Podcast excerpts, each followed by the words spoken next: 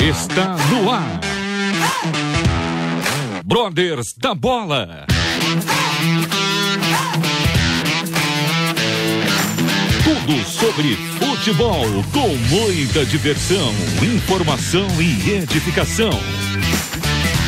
Começa agora a partida.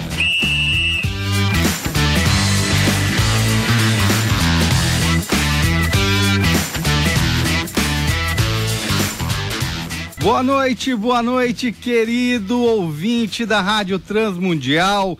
Você que acompanha os Brothers da Bola toda segunda-feira, 21 horas aqui, direto dos estúdios da Rádio Transmundial. Eu sou Eduardo Casoni e vamos dar início aqui a mais um programa. Hoje comigo na mesa, como sempre, pilotando, como sempre, muito bem. Ele, o corintianíssimo, tá, tá meio avariado hoje. tá meio avariado hoje. Mas tá aqui firme e forte ao meu lado, Marcos Olivares. Boa noite, Marcão. Boa noite, Eduardo Casoni. Boa noite ao nosso convidado. Vamos lá então para mais um Brothers da Bola nesta noite de segunda-feira. Deixa eu aproveitar e lembrar os nossos ouvintes que quiserem participar conosco, podem ficar à vontade. Nosso WhatsApp já tá valendo. Vai lá no 11 974 181 456 para participar do Brothers da Bola. Estamos ao vivo por aqui. Pode ir lá no nosso site também, o transmundial.org.br. Ali, quando a pessoa abre o site da rádio, tem os ícones, né? A primeira direita ali no canto superior direito é escrito assim: Estúdio ao vivo. Clicou duas vezes ali, vai nos ver aqui no estúdio. Opa! Estamos aqui com o Brothers da Bola ao vivo. Então pode nos ver e nos é, é, e nos ouvir, além de participar, né? No 11 974 181 456. Esta semana promete, hein, seu Eduardo? Promete muito, promete muito. Eu prefiro olhar sempre para o futuro. Né? Deixo as coisas que para trás ficaram. Ah, mas, mas, mas hoje é um dia histórico. Um dia histórico. Hoje muito... sim. Vamos lá, hoje é 4 de julho. 4 de julho eu já sei o que que é. Independence Day. É, Estados Unidos parou hoje. Estados Unidos parou hoje para comemorar o dia da independência. Que independência? A independência do Corinthians! Exatamente. Que depois de muito tempo levantou o caneco da Libertadores da América. Conquistamos a América. Conquistamos a América e, e hoje completando 10 Dez anos, anos. dessa conquista. Grande jogo. Eu me lembro porque eu estava lá Ai, no saudoso beleza? Pacaembu, nas, nas arquibancadas, no caso que nós aqui em São Paulo chamávamos de tobogã. Né? Ah, nem tem mais Nem tobogã. tem mais o saudoso tobogã. Eu confesso que eu sou raiz. Eu gostava muito mais de assistir jogos do nosso Coringão No Pacaembu Pacaembu, do verdade. que na Arena Neoquímica. Verdade, verdade tá? também. Quem não teve essa oportunidade não sabe o que é assistir um jogo raiz. Mas, no decorrer do programa, vamos cumprimentando mais aí a nação corintiana, dando os parabéns para ela. Agora eu quero apresentar o convidado da noite, que é especialíssimo.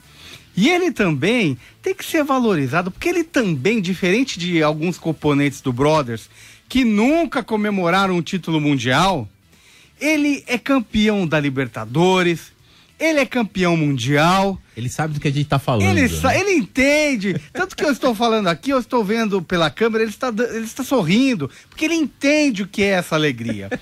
Então eu quero dar o boa noite para ele, Rubens Cardoso. Muito boa noite, Rubens. Boa noite, boa noite aí a todos os ouvintes, né, aos participantes aí da, da- dos Brothers.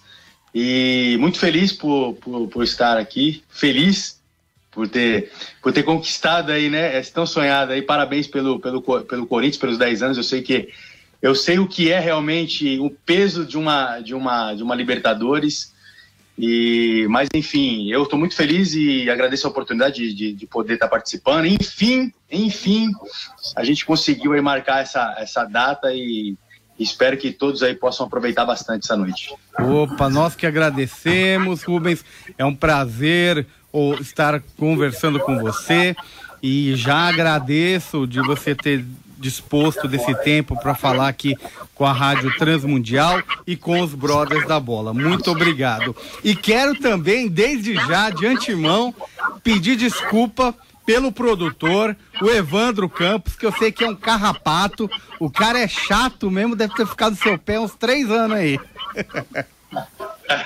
ah, não, cara, pô, super, super tranquilo, super gente boa. Eu que acho que eu que eu que que saí aqui ó, dando os dribles nele, cara, porque olha, a gente tentava, falei assim, cara, essa segunda aqui não vai dar. Ah, foi antes da pandemia, já, já, já houve um convite, até acho que é, era presencial no, no na, na, na, época. Mas enfim, deu certo, tudo jóia, poxa, e, e espero que, que a gente aproveite bastante. Opa, glória a Deus, vai ser bênção.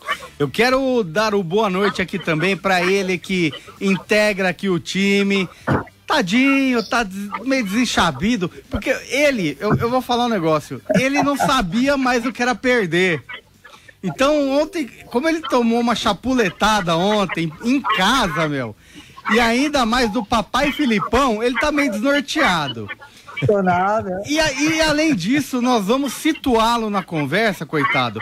Porque é, é chato. É, quando eu era pequeno lá, lá na escola, eu vou contar uma história rapidinho. Meus amigos iam muito pra Disney. E eu nunca tinha ido pra Disney. E eles conversavam da Disney, eu me sentia meio deslocado. Ô, Andrew, a gente vai falar de Mundial aqui. Não fica deslocado, não, tá bom? Boa noite, Andrew. Muito boa noite, Eduardo. Boa noite a todos do Brother das Bolas, Rádio Transmundial.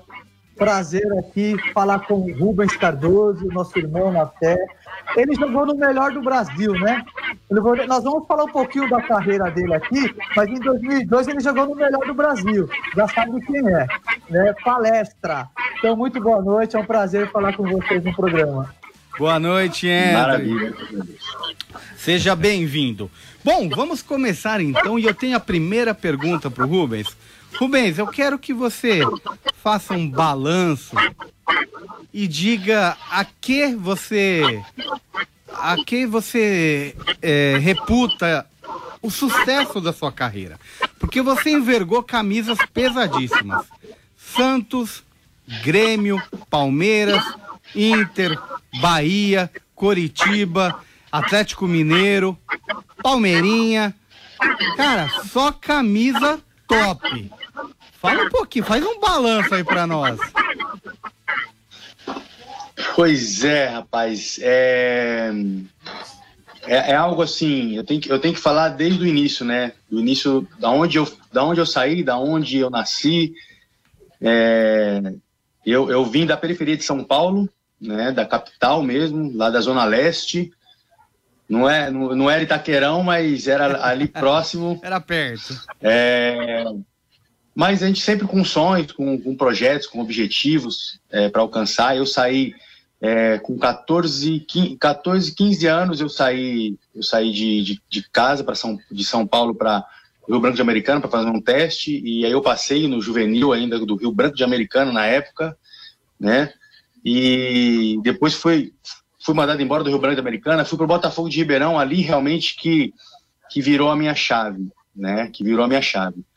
É, tem, algum, tem alguns pontos que eu, que eu preciso é, alinhar, né? A gente fala assim, Rubens, é, Deus, quando ele entrou na minha história, ele mudou a minha vida como um ser humano, né? Porque assim, ó, as pessoas, eu já contei isso várias vezes, quando eu, eu dou testemunho, eu falo, as pessoas me perguntam, Rubens, seu maior sonho era, era ser jogador de futebol, cara? E todo mundo todo mundo, se eu perguntar qual que você acha, o que, que você acha, eu falo assim, todo mundo acha que realmente o maior sonho que, que, eu, que eu tinha era ser um jogador de futebol. E o meu maior sonho, o meu maior desejo não era ser um jogador de futebol. É, o meu maior sonho, o meu maior desejo era ter uma família e ser feliz, cara. Era esse o meu, o meu, sabe, a, a, o meu desejo do meu coração era esse. E lógico, jogador era uma coisa que a gente sonhava, tudo, mas no fundo eu falava assim, poxa, eu queria casar, eu queria ter minha família, eu quero ter meus filhos, eu, eu quero ter é, integridade, humildade de, de, poder voltar e, e, ter minha casa, ter minha casinha, ser feliz, né? Essa era a minha ideia. De, de enfim, aí eu fui Botafogo de Ribeirão Preto lá, eu tive um encontro, né, com, com, com, com o Senhor realmente, e ali eu, eu, eu fui transformado, né? E, e nessa transformação é, houve uma oração que eu fiz, eu falei assim, Deus, se for para para eu ter fama, sucesso, é, até bens, né? E sair da sua presença, sair e tirar essa felicidade que eu estou sentindo hoje, que é algo inexplicável, que eu busquei em outros lugares, que eu fui, é, eu já fui em, em, em, centro espírita, não encontrei, né? No catolicismo também eu não encontrei, né? Fui em todos, fui em vários lugares, não encontrei. Então essa alegria, Senhor, eu não queria é, que ela saísse, que ela ficasse, que eu ficasse longe dela, se porventura o dinheiro, a fama, o sucesso, sabe, esse glamour todo, é, eu, eu trocasse lá na frente. E eu fiz essa oração. E essa foi da, talvez uma das orações mais difíceis, porque é difícil você fazer um tipo de oração desse nível que você fala assim, cara, eu abro mão de tudo isso. De repente, se você tem na balança o que você quer realmente, né, o que, que você vai querer? Deus ele aparece para Salomão, né? Quando ele aparece para Salomão, ele fala assim: pede o que, que você quer agora, meu filho.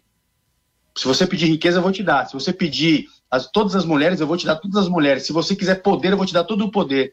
Ele falou assim, cara, eu quero sabedoria. Deus, eu quero sabedoria para governar tudo isso que o Senhor me confiou. Ou seja, ele está no centro da vontade de Deus, era o que eu mais queria. E Deus, a partir dali, Deus, ele mudou a minha história. E eu acredito muito que essa oração, ela tenha sido um diferencial no início da minha carreira, da minha jornada. Depois você tem que trabalhar você tem que fazer por merecer, você tem que treinar mais do que todo mundo. Então, tudo isso eu fiz, né, alinhado aos planos de Deus, e Deus começou a abrir portas, começou a me abençoar, começou eu fazer coisas, eu, eu, eu, eu ter mais confiança para jogar. E aí começou. Fui Botafogo de Ribeirão, fui para o Guarani, depois do Guarani fui para time grande, o Santos, enfim. E essa base familiar, ela veio também junto com essa espiritualidade, que você vai crescendo, você vai se maturando. Eu casei cedo, só que a minha namorada é a minha, a minha esposa até hoje. Né? Nós somos casados há 24 anos, então são junções, né? Deus ele, ele, ele, ele planeja algo para o ser humano. Ele quer te dar primeiro, ele quer você, seu coração, depois o que você, o que Deus mais sonha, o que Deus mais planejou foi a família. E eu eu tenho essa família, graças a Deus, né? A gente passa dificuldade, tive lutas, não podia ter filhos, nem eu e nem a minha esposa.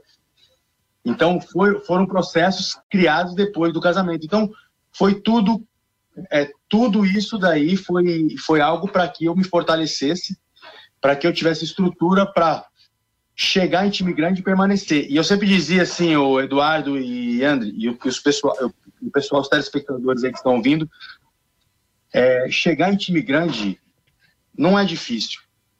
Sabe, você bater ali, olha, eu, eu não achava difícil. A minha ideia de chegar em time grande foi assim, cara, eu vou chegar em time grande.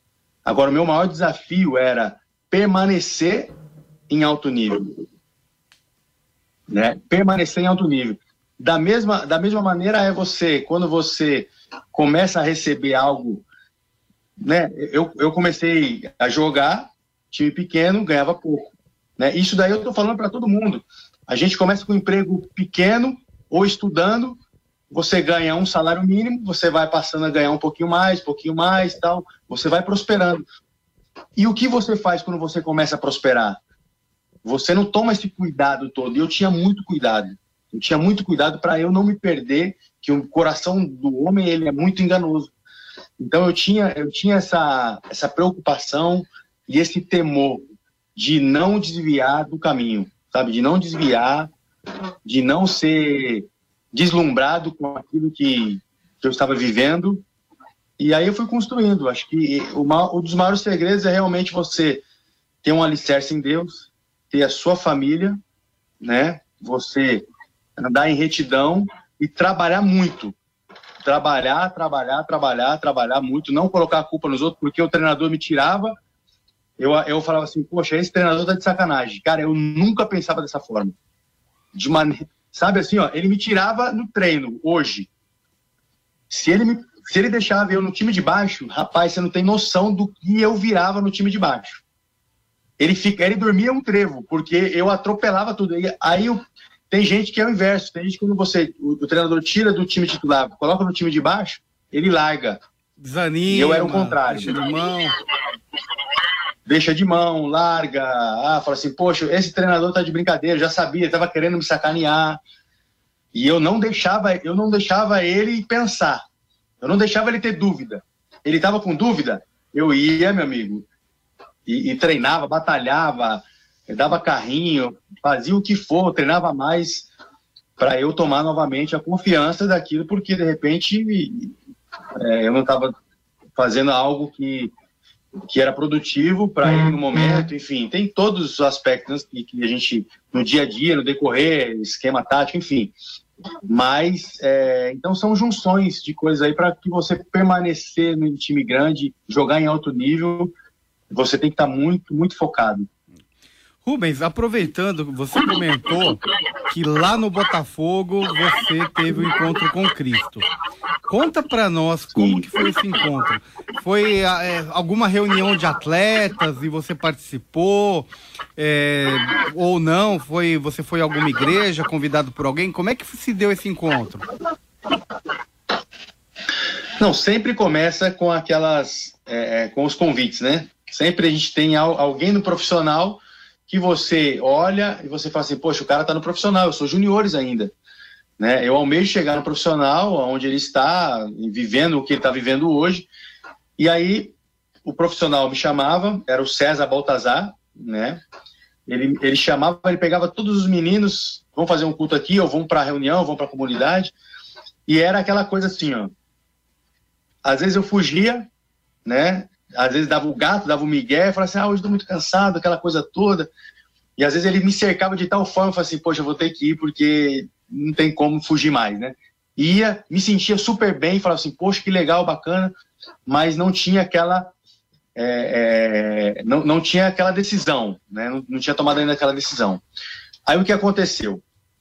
No último ano de juniores, que era, era os três anos de juniores, né? Você ficava primeiro, segundo, e no último ano eu tinha que disputar a Taça São Paulo, e faltando a Taça São Paulo em dezembro, 25 de janeiro, né, é a, última, é, é a final da, da Taça São Paulo, eu em novembro, eu tive uma lesão grave, de uma tendinite grave, e o doutor chega no início de dezembro e fala assim, Rubens, você vai ter que engessar.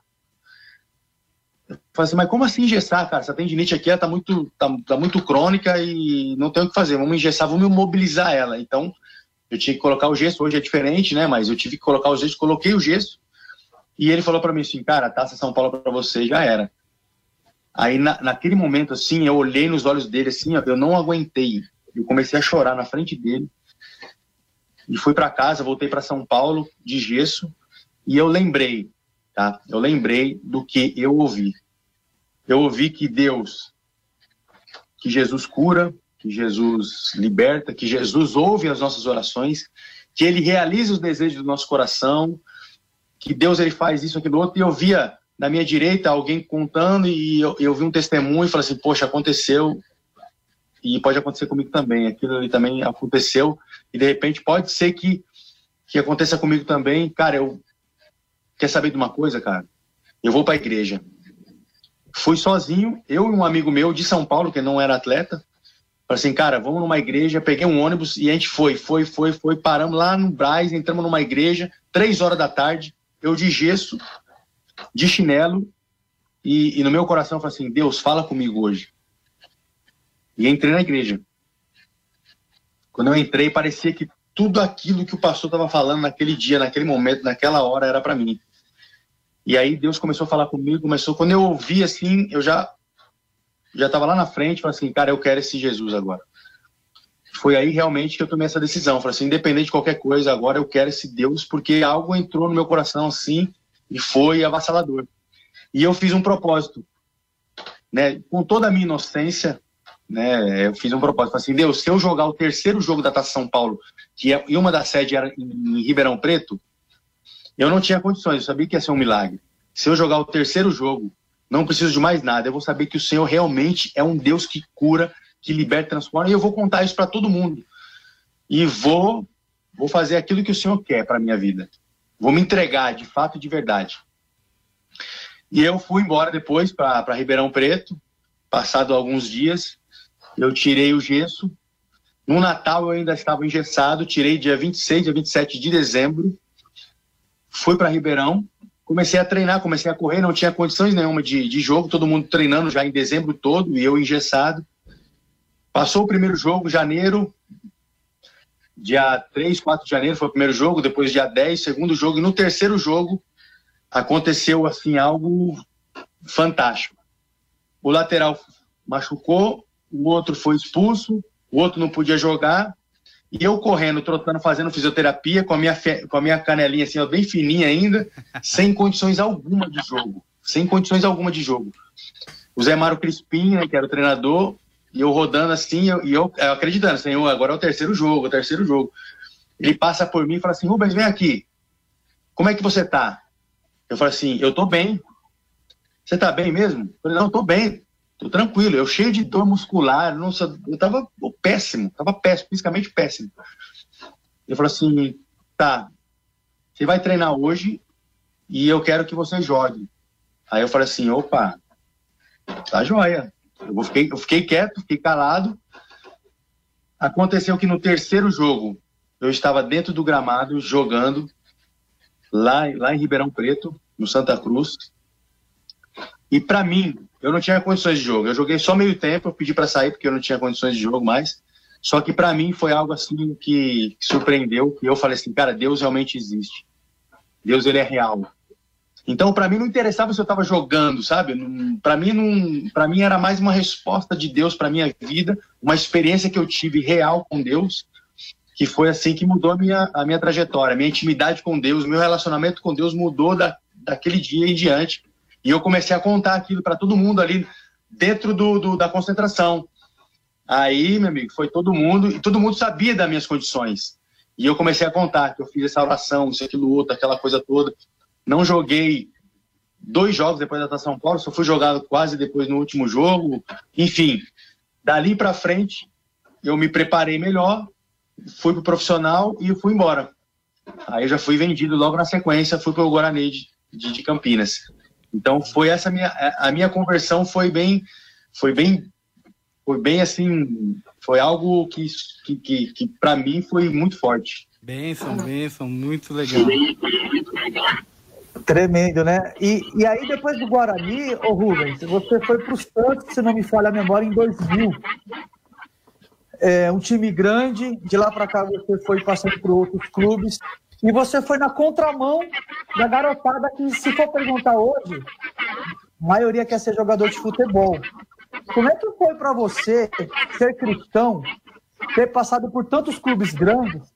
E a gente sabe que o status, a fama, conhecer pessoas, lugares diferentes, acabam saindo um pouco do foco do, do evangelho. Como é que foi para você se manter firme diante talvez de tantas propostas, mas você sempre continuou? Relata um pouquinho para a gente dessa, dessa situação na sua vida. Olha, primeiro a gente tem que ter é, uma disciplina né, de, de oração. A gente tem que entender que, que, o futebol ele, ele, ele é passageiro também. Eu sempre tive essa, essa consciência bem clara. É, e eu casei já em 97, eu já estava casado, eu casei em 97, depois que eu tive, eu vim para o Guarani, eu já, eu já logo me logo casei. Então você fica com essa, com essa vida também de, de casado, aí te, te, você segura um pouco mais, né? Lógico que proposta sempre, sempre houve, sempre, sempre existiu, é, eu lembro no Santos mesmo, né, cara? Minha esposa, é, ela, ela estava no, lá, na, lá, na, lá na Vila Belmiro, e a gente saindo da, da Vila Belmiro, né? E, e lá frente, cara, era, era a, a esposa ou namorada do, do, do, do baiano. Ela, ela, morava bem ali na frente da, da, da, Vila Belmiro ali, né? A dona Marta tal, o pessoal todo. E, e, e aquele já tinha amizade, né? Com a, com a Martinha, no caso, né? Que é a esposa do, do, do, do Baiano, do Paulo, e, e a gente guardava o carro bem na frente ali, aquele ficava me esperando, e eu saí de frente assim, avistei aquele lá do outro lado da rua, e veio uma menina, né, veio uma menina de frente assim, Rubens, seu lindo, não sei o que tal, eu fiz assim, né, e passei direto, porque eu já vi, eu vi minha esposa do outro lado, assim, Rubens, não sei o que, seu lindo, não sei o que, tal. eu passei direto, quando eu passei direto, ela viu, ela olhou para trás assim, que ela viu a minha esposa, ah, e nem era tão bonito assim também, vai, seu feio. Mas, para você ver assim, é, existe, existe realmente é, o assédio, ele é muito grande, principalmente né, nesse, nesse fator né, de, de mulher, essa coisa toda. Mas eu sempre fui bem regrado, bem disciplinado, e a verdade é que você não pode deslumbrar, né? Você não pode, não pode é, achar que, é, que de repente você tem esse, tem esse glamour todo, que você é o cara, que você é isso, aqui no outro, não. Mas eu sempre tive um pastor, que é o, que é o mesmo pastor até hoje também, fui muito bem pastoreado. É, você casar com uma mulher da mesma fé também, isso daí te ajuda muito. Né? Vocês têm esse compromisso. Muitas vezes eu saía de domingo, eu saía no domingo de um jogo do Pacaembu, do próprio Pacaembu, e ia direto para a igreja, para o culto. Né? Direto o culto. Porque eu sabia, mesmo ganhando ou perdendo, porque eu sabia que a minha força vinha dele. Sabe, a minha esperança veio dele. Tudo que eu conquistei foi através dele. Né? Então, eu, eu, eu, eu, eu tentava só retribuir aquilo que, que ele estava me dando e não desviar do caminho. Acho que hoje a gente é, perde muito naquela questão que ah, tá tudo tranquilo, tudo pode, tudo é legal, tudo tudo é lícito e cara, mas nem tudo o cristão hoje ele, ele ele pode fazer. Cara, eu me divirto muito, saio com a minha com a minha família, com meus amigos, jogo futebol, jogo, faço tudo e, e se você continua, a diferença está na sua conduta, né? No seu falar, no seu olhar, é, no seu gesto, no seu caminhar, sozinho ou acompanhado. Então, tudo isso daí vai de, de pessoa para pessoa, mas ajuda muito você ser fortalecido através de um culto, através de uma. você frequentar realmente a igreja, estar tá ali dentro, de fazer reuniões. A gente sempre fazia as reuniões, a gente sempre estava ali focado, e Deus ele fala de diversas maneiras. Então, esse daí é a melhor, a melhor maneira de você fugir, né? Fugir da aparência do mal, como a Bíblia fala. Então, tem que, ó, zarpa fora como você vê o mal. Não dá é, para brincar, não. Então quer dizer que no minuto você era o bonitão, dois segundos depois já não era tão bonito assim, né? Mas, você, é, bem isso. Cara. Você sabe que nós é, temos feito a cobertura de alguns jogos lá nos estádios, né? Aí eu percebi que, por estar mais nos estádios, eu falei, nossa, eu tô ficando famoso, porque eu recebi aqui no meu celular um WhatsApp de um número desconhecido. Assim, oi lindinho, quero falar com você. Já fiquei preocupado. Falei, nossa, se minha esposa vê isso. Aí eu abri o número, era minha mãe falando: Ó, oh, meu filho, eu tô de número novo, tá bom, lindinho? Bom, depois dessa Ei, história infame. Mãe é, mãe é, sempre mãe. Mãe, né, pra mãe nós somos lindinhos, né? Ah, Mas vamos dar aqui um, um pequeno break pros nossos intervalos e daqui a pouco voltamos com mais Brothers da Bola.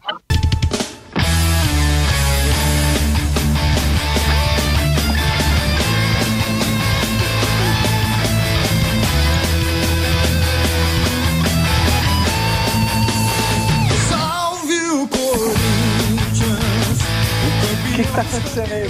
Ah, estamos de volta, segundo bloco do Brothers da Bola. Mais uma homenagem para o torcedor do Corinthians que hoje comemora 10 anos da sua primeira e única Libertadores. ah, mas amanhã, isso é para ver se dá uma forcinha para amanhã ganharmos do Boca Juniors lá na Bomboneira, na Argentina. Estamos aqui entrevistando hoje o Rubens Cardoso, ele que foi lateral esquerdo, envergou camisas das mais pesadas, mais cobiçadas pelos atletas de futebol. Passou aí por Grêmio, Santos, Inter, Atlético Mineiro, Palmeiras, Curitiba, Bahia. Realmente a lista é longa. Guarani, que foi campeão brasileiro também, Botafogo. Passou pelos dois Guaranis, né? O de Campinas e o da e capital. E o da capital, é verdade. Passou pelos dois Guaranis. Rubens, eu quero agora.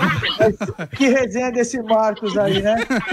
Ó, o Rubens Cardoso foi tão abençoado na sua carreira de ponta a ponta que ele não precisou vestir uma camisa da marginal. Ah, tá. Entendeu? Tá pra quê? O cara, o cara é tão, tão é fera, o Rubens Cardoso é fera, né? Bom, Rubens, eu quero agora saber de você da sua passagem, que eu acredito que você deve considerar a, a mais exituosa de toda a sua carreira, que foi pelo Rio Grande do Sul, levantando títulos tanto pelo Colorado quanto pelo Grêmio, né? Mas vamos falar, obviamente, do Inter, porque lá você ganhou a tríplice, tríplice coroa, né? Que foi Libertadores 2006, Mundial 2006 e 2007 a Recopa.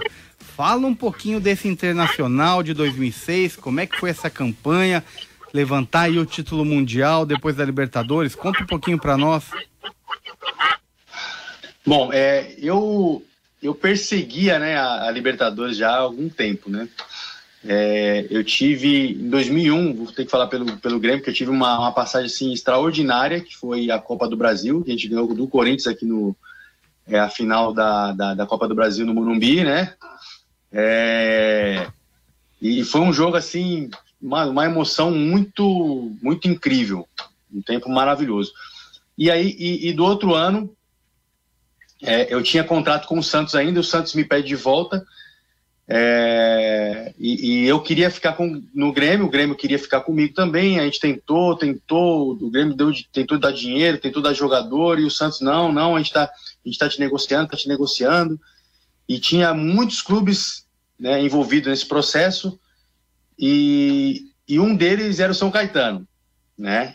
Aí eu falei assim, não, não é possível, cara. Aí entra aquela, aí entra a questão, é, falei assim, poxa, então Deus, o que, que o Senhor quer comigo no São Caetano? Eu falei assim, Deus, o desejo do meu coração não é o São Caetano, é o Grêmio. primeiro lugar era o Grêmio. Esse é o desejo do meu coração, era o Grêmio.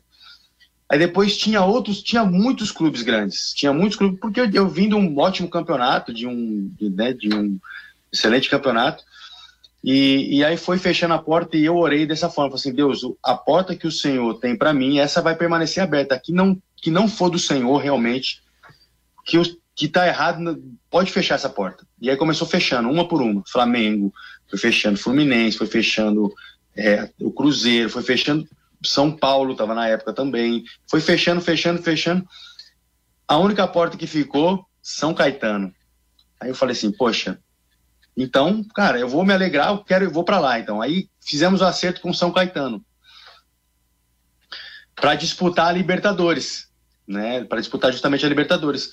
Foi aí minha primeira final de Libertadores no Pacaembu, né? Nós disputamos aí a, a Libertadores, nós conseguimos perder, né? Conseguimos perder e, enfim, e depois no outro ano eu fui para o Santos, voltei para o Santos, né? Meu empréstimo acabou, voltei para o Santos, disputamos, eu disputei a segunda final da Libertadores na sequência e nós perdemos para o Boca Juniors. O Santos perdeu para o Boca Juniors, perdemos para o Boca, Boca Juniors. Aí fui para o Atlético Mineiro, aquela coisa toda, e fui para o Inter. Quando eu fui para o Inter, é, a expectativa era muito grande, o Abelão já estava lá, 2005 o Inter já tinha feito um baita de um Campeonato Brasileiro, né? E eu falei assim, cara, como é que eu vou pro Inter, gente? Como é que eu vou pro Inter? E eu falei assim, Deus, agora o que, que eu vou fazer lá no Inter? Eu vou, vou acabar com tudo que eu já tinha construído. Era o Grêmio. E o Grêmio, e o Grêmio fazendo proposta, sabe assim, e tinha todo um, um carinho, todo mundo falando que eu tinha que voltar, que não sei o que, aquela coisa toda. Ficou aquela é, é, ficou marcado realmente. E aí a gente sente muita paz no coração. O Tinga me liga também e fala assim: Rubão, você tem que vir para cá, cara. Vem para cá, vem para cá. E o Tinga, eu tinha jogado com o Tinga no, no, no Grêmio. Né? Nós tínhamos feito o campeonato, a Copa do Brasil no Grêmio. Falou assim: cara, vem para cá, você vai gostar. Todo mundo te quer aqui, não sei o que, aquela coisa toda. E aí eu falei assim: não, eu vou orar, vou orar, vou orar, vamos orar. Aí tinha uma equipe de fora que eu poderia ter ido embora. Aí eu falei para o Fernando Carvalho, Fernando, se essa equipe não fechar com ela, eu vou para o Inter. O único clube brasileiro, eu vou para o Inter, eu vou te dando minha palavra aqui, agora eu vou. E aí aconteceu que não deu certo para fora e eu acabei indo para o Internacional. E ali foi algo surreal que a gente conquistou a Libertadores, né? E realmente aquele time era um time assim, atletas de alto nível, né? E todo mundo com uma bagagem, uma experiência, uma maturidade profissional muito grande. Né? A nossa faixa de etária era de 27 anos, uma média muito boa, mas todo mundo muito inteligente, todo mundo muito maduro e a gente conseguiu algo assim que, que foi realmente dentro de campo, mas com um profissionalismo, com um respeito muito grande. Mas acima de tudo, eu vi que, que acho que todo mundo ali foi, foi escolhido a dedo para estar naquele local, naquela, naquela ocasião da Libertadores. Ganhamos a Libertadores, a gente foi depois para o Mundial. Né? E o Mundial foi algo que a expectativa era muito grande, né? A expectativa era imensa porque o Barcelona, na época, naquele ano, ele não tinha perdido nenhuma partida ainda. E ele tinha parado um pouco. Ele tinha parado por duas situações. Foi contra o Real Madrid, no Clássico, e contra o Chelsea. Foi, acho que na, na Champions. E aí nós assistimos esses dois jogos. Esses dois jogos nos deram, nos deram um parâmetro muito, muito, é, muito amplo para a gente que pudesse copiar aquele, né, aquele sistema, entre aspas, né, a gente aplicar aquilo que eles fizeram e jogar o, o nosso futebol. E aí, e dentro dessa aplicação, nós estudamos muito e, e trabalhamos bastante também. conseguimos aí algo que foi, foi surpreendente para todos, né? Mas a gente sabia que, que a gente trabalhou bastante, a gente se preparou muito para essa ocasião. A gente não foi lá de qualquer maneira, nós trabalhamos bastante, estudamos muito Barcelona e a única coisa que tinha que ser feito realmente era daquela maneira, foi o que aconteceu naquele jogo e, e graças a Deus a gente conseguiu esse, esse tão sonhado título que, que marcou a minha história, a nossa carreira, que mudou também o Internacional, virou a chave do Internacional também a partir de 2006. É, e depois a Recopa foi só uma consequência que a gente já sabia que ia, que ia ganhar, porque a equipe já vinha já de uma de uma ascensão e já, já entendia muito bem como cada um jogava, se respeitava. Então o futebol ele tem essa, essa dinâmica toda, mas é, é, a gente fica assim, tem os méritos muito do Abel, mas a equipe que foi o elenco que, que, nós, que nós tínhamos era um elenco de, de, de, uma, de uma maturidade muito incrível. Legal. Show, show de bola. Eu, eu, vi agora descendo uma lágrima, escorrendo uma lágrima do Andrew Franklin, pe pensando quando eu vou ter, vou comemorar um título mundial. Você não viu aí, Marcão? Eu vi, ele foi ficando Olha, murchinho, é... né? Ficou meio murcho, né? Fica não, meu irmão. É, fica alegre pelo título lá do, do irmão. Sua hora vai chegar, sua hora vai chegar. Não esquenta não, a palestra tá aí. Aproveitando esse gancho do Rubens Cardoso, ele citou o Abelão. Ele teve vários treinadores em sua carreira.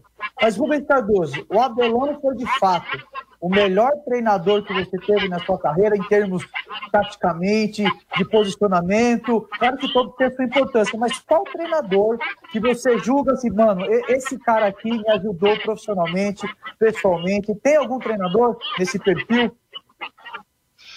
Tem, tem. O Abelão é, é, aquele cara que a gente sabe que ele, ele, ele é o paizão, ele, ele entende muito de, de, de grupo, de é, é, a perspectiva dele, a leitura dele é muito rápida dentro de campo, sabe? Ele tem assim uma leitura muito fantástica, muito rápida. É, agora, particularmente eu, eu tive uma experiência com o Tite, né, em 2001, né, no Grêmio. Então ele para mim, ele para mim, talvez por eu, por eu ainda é, é, é estar crescendo estava na, naquela, naquela fase de alavancar ainda a minha a, a, como profissional, como homem, como ser humano. E ele foi algo assim que era acima da média.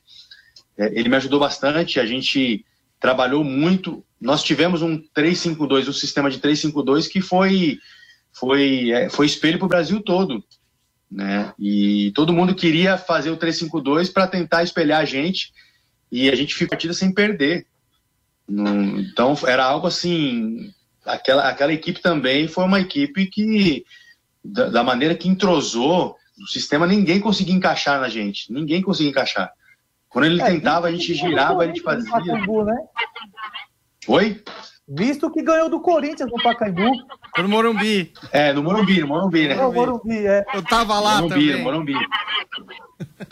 É, o primeiro, é, o primeiro, o primeiro jogo foi um jogo é, muito tático E a, e a, gente, a gente entendeu isso daí só no segundo tempo que a gente entendeu, porque o André, o André Luiz, que era o lateral, ele foi para o meio. E ele arrebentou com a gente. Porque a gente não conseguia parar, ele sobrou, ele estava sobrando, e a hora que a gente ia, sobrava um. Então ali foi o problema. Quando a gente entendeu isso, né, a gente fechou o André, segurou mais uma com o André. Não sei se o Luiz Mário entrou um pouquinho mais para dentro para marcá-lo. E depois aí a gente conseguiu equilibrar e, come e começamos a, a, jogar. Entende? Aí isso, isso, que foi. E no segundo jogo o André não pôde jogar. O André Luiz ficou, foi, acho que foi suspenso, alguma coisa assim. E aí ficou mais tranquilo pra gente, entendeu? Foi mais ou menos essa daí era, foi, era uma, foi uma perspectiva, uma leitura, uma leitura assim, de algo que o Corinthians tinha, além do, pô, o Corinthians tinha Milha, tinha o Everton, o Kleber tava vindo, tava baita de um time também, né? E o Pô fechou Marco no banco, Senna. Né? Mas aí era algo assim. É, só que nosso time estava muito bem encaixado, a gente sabia muito o que queria. É, o Tite foi muito feliz naquela na, na pré-eleição também, na, na, enfim, taticamente ele, ele, ele, ele, ele entendeu o sistema do Corinthians e a gente conseguiu ali é, fazer um grande jogo, realmente uma grande final. Rubens. Então, o Tite para mim foi assim bem o Tite para mim foi, um, foi uma, da, uma, das pessoas assim que, que, que eu tive uma, uma relação bem, bem próxima também, até hoje a gente se fala. Então acho que ele talvez aí para mim foi, foi um, dos, um dos que mais marcou. E a pré-eleição dele faz até os jogadores chorar, né? A pré-eleição dele, não é? O Tite foi, o Tite era. Ele era assim, ele já tinha essa, essa parte, né, de essa psicologia do esporte, é. essa, essa, essa neuro que ele, ele tem uma, uma, uma, uma, sacadas, né? Ele vira uma chave assim que, que realmente é, é impressionante. Se ele conseguir pegar na veia mesmo, ninguém segura. Mexe no emocional, né? Pô, por isso que a gente torce ele pra caramba. Meu amigo, pelo amor de Deus, coloca essa seleção pra jogar, meu filho. Vamos. Aproveitando, Rubens, eu queria te perguntar justamente sobre isso. Seleção brasileira do Tite, Copa do Mundo no Catar. O que, que você espera dessa seleção? Cara, eu, tô, eu tenho uma expectativa muito positiva, viu? É, eu acho assim, ó, que eu acho, ao meu ver, ele pecou na outra Copa é, em tomar decisões como de clube, como treinador de clube. Né? Você segurar um pouco, é, você.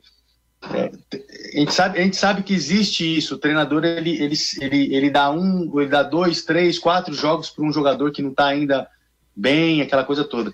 E na seleção não dá. Na seleção você tem que ser. Se não tá legal, sai e entra outro. Porque é seleção. Ali só tá, tá indo os melhores. Então, o momento do fulano, na hora, naquele momento, ele tá melhor, ele vai ter que jogar. Não tem o que fazer. Então, eu acho que isso daí, agora, agora, ele vai colocar o melhor. Cara, se o Neymar não tiver o melhor, ele tem que tirar o Neymar e colocar outro. Então, acho que é isso, entendeu? Ele tem que fazer jogar. Conseguiu, se não conseguiu, cara, não dá para ficar esperando. Na seleção, a Copa do Mundo é muito rápida, é muito, são só os melhores e é muito rápido, é muito dinâmico. Eu Tiro acho que curto, isso daí. Né?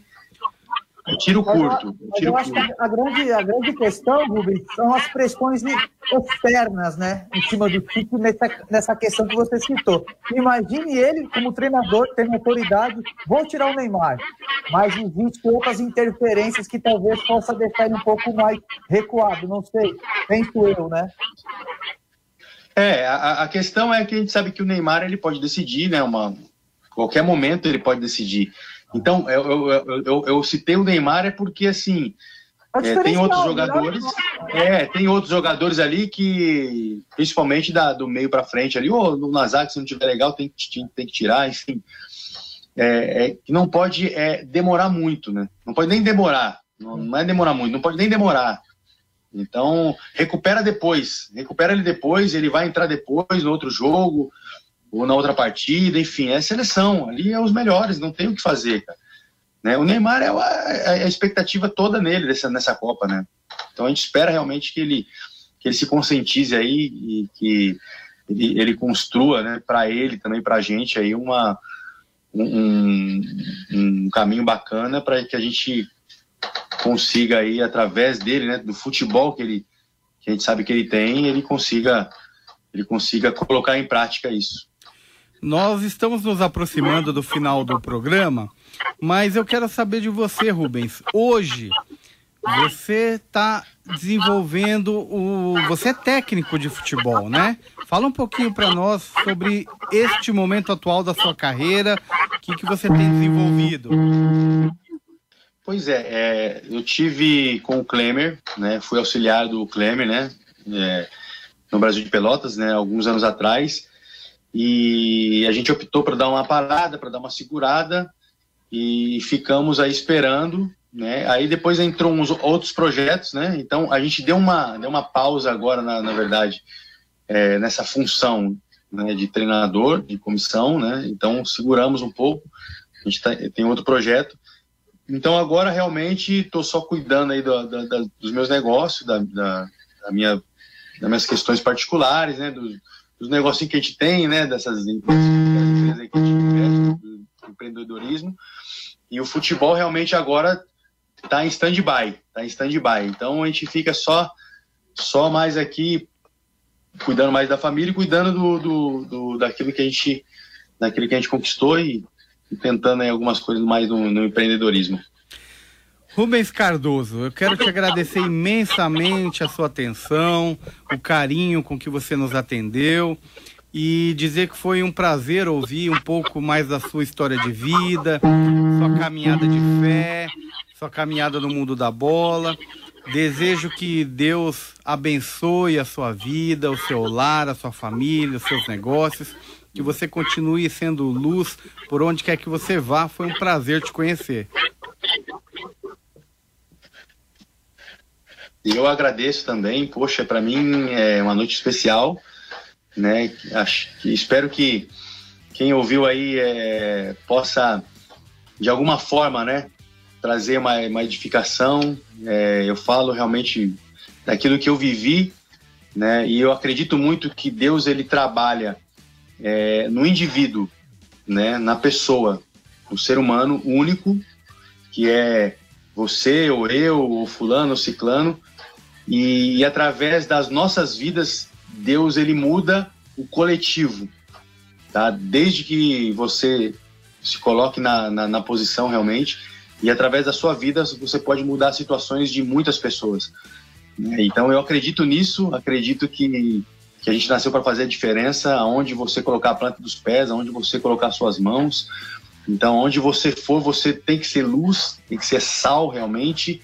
E, e quando Deus chega, quando você chega, as coisas têm que mudar. Tem que, tem que acontecer algo diferente. Você tem que trazer paz, alegria, né? É, algo diferente tem que acontecer assim de uma, de uma forma positiva, né? Então eu acredito que Deus ele, ele abençoa o, o indivíduo e, e realmente para expandir para o coletivo todo, de, desde que você aí se, se coloca à disposição, seja na sua empresa, seja no seu trabalho, seja no clube de futebol.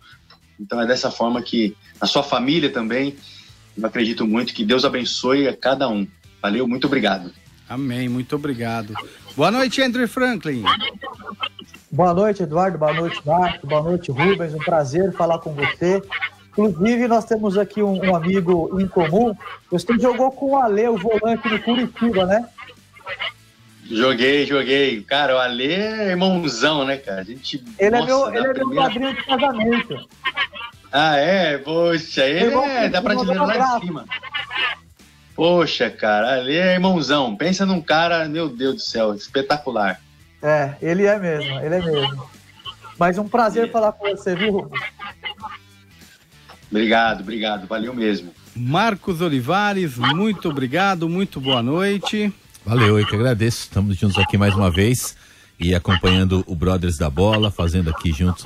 E a gente sempre sai edificado, né? Ah, com A gente certeza, sempre aprende alguma coisa. Certeza, então, a gente agradece mais uma vez a história de vida do, do Rubens, que se mistura com a história dele no futebol e, e edifica as nossas vidas. Que Deus te abençoe muito, viu, Rubens? Obrigado aí pelas suas palavras aqui Amém. no nosso programa. E você, ouvinte Valeu, da Rádio Transmundial, eu desejo a vocês uma ótima noite, uma ótima semana. Continuem aí com a programação da Rádio Transmundial. Que Deus abençoe a vida de vocês E segunda-feira que vem, 21 horas, tem mais Brothers da Bola. Até lá, fiquem com Deus.